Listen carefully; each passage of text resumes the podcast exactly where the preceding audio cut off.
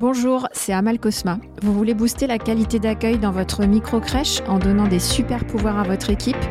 Vous êtes au bon endroit. On va parler de la petite enfance comme vous n'en entendez jamais parler. Je continue la série sur l'application de la référence à la micro-crèche.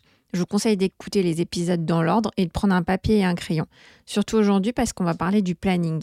Le planning pour appliquer la référence. L'idée, c'est quoi? C'est qu'à tout moment de la journée, on sache qui est responsable de chaque enfant. Je pars de l'hypothèse suivante 4 professionnels, 4 horaires, 10 à 13 enfants accueillis, une amplitude d'ouverture de 8h à 19h et bien sûr un projet d'accueil en référence avec un référent par groupe, ça on l'a vu dans les épisodes précédents. J'ai deux référents de groupe, deux groupes d'enfants et deux professionnels relais de référence. Gardons en tête qu'à la micro-crèche, la règle c'est qu'un professionnel peut accueillir seul maximum trois enfants.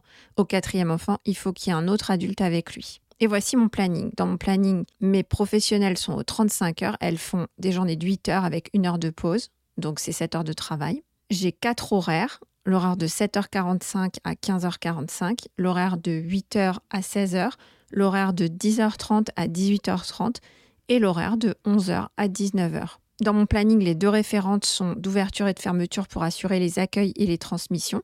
Et les deux relais de référence sont de milieu de journée où ils vont pouvoir assurer leurs relais et leurs autres fonctions. Pour que ce soit plus clair, je vais illustrer avec un exemple. Dans mon exemple, je vais appeler mes pros Annabelle, Blandine, Cerise et Geneva. Le matin, Annabelle prend son poste à 7h45. Elle est référente des bébés. La question que je me pose en faisant mon planning, c'est qui prend le relais du groupe d'Annabelle quand elle part en pause à 12h30 et quand elle quitte son poste à la fin de sa journée à 15h45. L'autre référente, Geneba, prend son poste à 11h et vous l'avez compris, elle est référente de l'autre groupe, donc les moyens grands.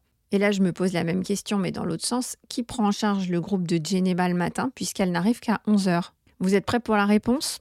La voilà. La deuxième professionnelle, donc on a appelé Blandine, elle arrive à 8h30 dans mon exemple. Elle prend le groupe des moyens grands, c'est-à-dire le groupe de notre Geneba qui n'est pas encore arrivé, qui arrive à 11h. Quand la troisième professionnelle arrive, on l'a appelée Cerise, il est 10h30. À ce moment-là, les deux groupes sont déjà pris en charge, l'un par Annabelle et l'autre par Blandine. Elle va pouvoir assurer d'autres fonctions. Elle va prendre le relais du groupe d'Annabelle quand Annabelle partira en pause et quand Annabelle quittera son poste à 15h45.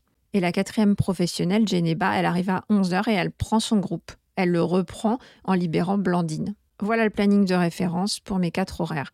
Pour que ça marche, j'ai des recos. D'abord, la prise de relais, il n'y a que ça de vrai. Il faut que toutes les prises de relais soient bien prévues et bien effectuées. Deuxièmement, il faut une constance et des repères stables. Donc toute la semaine, les accueils seront faits par la même personne le matin et les accueils seront faits par la même personne le soir et les deux postes de milieu de journée ne bougent pas parce que ces fonctions sont très stratégiques. Elles doivent être maîtrisées et souvent elles ne peuvent pas être faites aux horaires d'accueil. Là, je sais que je vous bouscule dans vos habitudes, voire vos certitudes. Mais vous allez voir, prenez un papier, un crayon, faites des schémas, ça fonctionne. Croyez-en, mon expérience, ce planning, c'est du béton.